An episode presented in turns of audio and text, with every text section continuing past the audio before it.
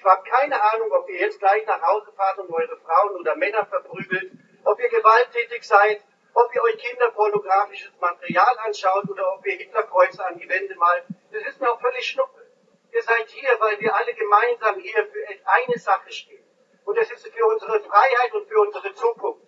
Das war der homöopathische Arzt Rolf Krohn auf einer Kundgebung gegen Infektionsschutzmaßnahmen im Kempen. So offen sagen es wenige, aber Buhrufe von Kundgebungsteilnehmerinnen sind auf der Aufnahme auch nicht zu vernehmen. Spätestens nach dem Wort Schnuppe fehlen sie und das ist das eigentliche Problem. Den Leuten wurde lange genug vorgehalten, dass sie Nazis mitlaufen lassen, beziehungsweise bei Nazis mitlaufen. Es scheint sie nicht so zu erregen. Man kann den Eindruck haben, dass es insbesondere Menschen sind, die stark in ihrer eigenen Welt leben. Das als These in den Raum gestellt, hören wir uns noch zwei Rednerinnen und einen Redner von Querdenkerinnenversammlungen in Hannover und Leipzig an. Ich bin Jana aus Kassel und ich fühle mich wie Sophie Scholl. Da ich seit Monaten aktiv im Widerstand bin, Reden halte, auf Demos gehe, Flyer verteile und auch seit gestern Versammlung anmelde.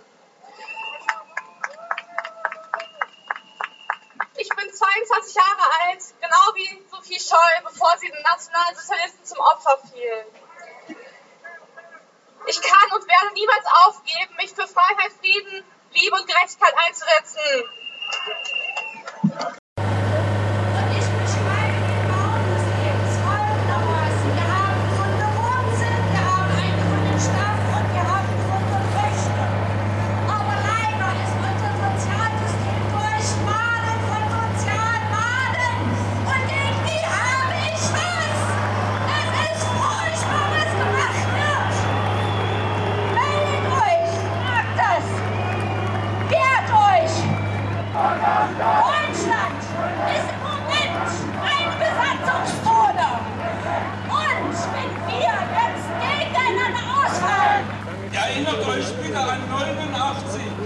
Nummer 289.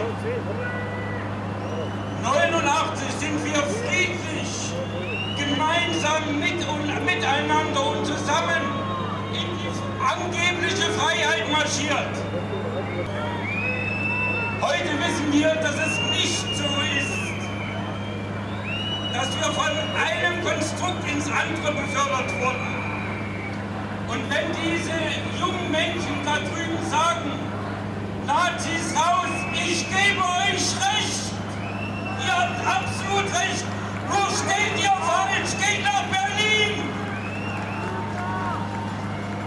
Ein Dutz sitzen die Nazis, die euch bezahlen. Wir werden seit über 100 Jahren belogen, betrogen und manipuliert dass das Völkerrechtssubjekt Deutsches Reich nicht untergegangen und die BRD nicht ein Rechtsnachfolger ist. Und ich rede nicht vom deutschen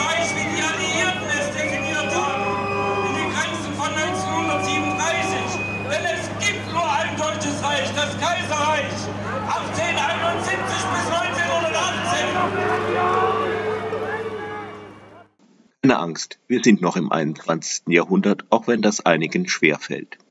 Es gibt noch immer Leute, die meinen, der Aufstand gegen Infektionsschutzmaßnahmen sei so etwas wie eine Bürgerinnenrechtsbewegung, bei der bedauerlicherweise halt ein paar Neonazis mitlaufen. Sie selbst stellen sich auch nur zu gerne in diese Tradition und einige singen auch brav We Shall Overcome.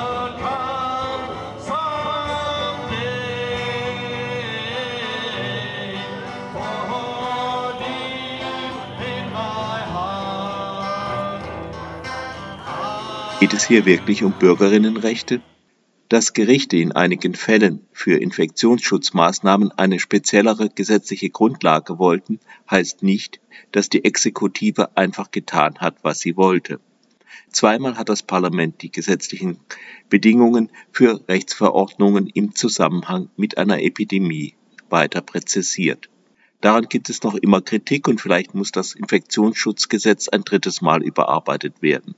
Dass das so ist, zeigt, dass wir gerade nicht in einer Corona-Diktatur leben. Die in der Pandemie von der Regierung ausgeübten Befugnisse lassen sich auch nicht in die Zeit nach der Corona-Epidemie übertragen. Voraussetzung für ihre Anwendung ist die Erklärung einer epidemischen Lage durch das Parlament. Diese Erklärung kann auch durch das Parlament wieder aufgehoben werden. Eine Entmachtung des Parlaments und ein dauerhafter Eingriff in die Grundrechte sehen anders aus. Ein Bürgerinnenrecht auch in solchen Zeiten keinen Mund-Nasenschutz zu tragen, kann schwerlich unter die grundlegenden Freiheitsrechte aufgenommen werden. Die Gleichsetzung mit einem Maulkorb ist nun mal eine nicht sachgerechte Polemik. Dass es den Querdenkerinnen wirklich um rechtsstaatliche Feinheiten geht, kann bezweifelt werden. Man sollte sich nicht das herausgreifen, was sich noch irgendwie rationalisieren lässt, und den anderen, zum großen Teil gefährlichen Quatsch ignorieren.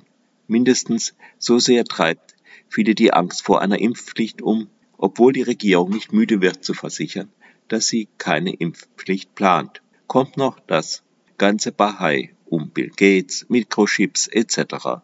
Dazu die Relativierung des NS zum Zwecke der Selbstglorifizierung. Auch nachdem Merkel angesichts der Flucht vieler Bürgerkriegsflüchtlinge über den Balkan die Grenzen geöffnet hatte, war Land auf, Land ab zu hören, Merkel breche das Recht, was übrigens gerichtlich nie erwiesen wurde. Man kann sehr wohl bezweifeln, dass es den Leuten um die Wahrung des Rechts ging. Sie wollten einfach niemanden aufnehmen oder mit der Abwehrhaltung Politik betreiben. Es sind heute nicht unbedingt die gleichen Leute auf den Querdenkerinnen-Protesten aber eine ähnliche Haltung, ein Festhalten an der eigenen Scholle angesichts technischer und demografischer Veränderungen und nicht zuletzt angesichts sich ändernder Werte, spricht aus dieser Bewegung. Eine diffuse Angst vor Neuem und Fremdem geht damit, sei es durch die esoterische, die christlich-fundamentalistische, deutschnationale oder welche Brille auch immer gesehen. Manche schreien in ihrer Verzweiflung gar nach dem Kaiserreich. Lohnt es sich wirklich, darin lange nach Elementen einer Bürgerrechtsbewegung zu suchen? Gibt es nicht genug Felder für linke, solidarische und emanzipatorische Politik? Indessen wird versucht, überall die Schrauben der staatlichen Überwachung hochzustellen, ertrinken noch immer Flüchtlinge auf dem Weg nach Europa, werden im Schatten von Corona fast keine Flüchtlinge mehr aufgenommen, während man mit dem Abschieben weniger zimperlich ist. Das Thema Rassismus und Antisemitismus in Deutschland könnte uns auch noch mehr beschäftigen. Es ist auch ein gewisser Widerspruch, die Corona-Skeptikerinnen allzu ernst zu nehmen, den Klimawandlungsleugnerinnen aber am nächsten Freitag mit Argumenten aus Vernunft, Solidarität und Wissenschaft zu begegnen. Doch kommen wir zurück auf den Anfang. Die faktische Koalition aus mehr oder weniger offenen Nazis, christlichen Fundamentalistinnen, Esoterikerinnen und anderen. Sie sind keineswegs gleich, aber etwas vereint sie. Sie blenden alle irgendwie die Realität von Krankheit und Tod bei anderen aus. Sei es durch Bagatellisieren, Verdrängen, Leugnen, Ignorieren oder wie auch immer.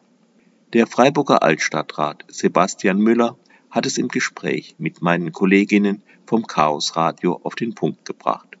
Es ist vielleicht ganz wichtig zu sagen, das ist nicht eine rechtsoffene Bewegung, so im Sinne, da sind eigentlich ganz normale Bürger der, der Mitte, die haben halt irgend so ein bisschen eine verquere Ansicht übers Impfen oder übers Maskentragen, sondern das ist schon eine Bewegung, die ist strukturell und in sich, glaube ich, insofern äh, so, dass sie ja dieses ganz zentrale Element hat, schwach, alte, schwache, kranke können geopfert werden und es können so und so viele Menschen sterben, damit die Wirtschaft am Laufen bleibt. Da ist bei vielen sicher nur ein blinder Fleck, aber dieser blinde Fleck ist weder unschuldig noch harmlos.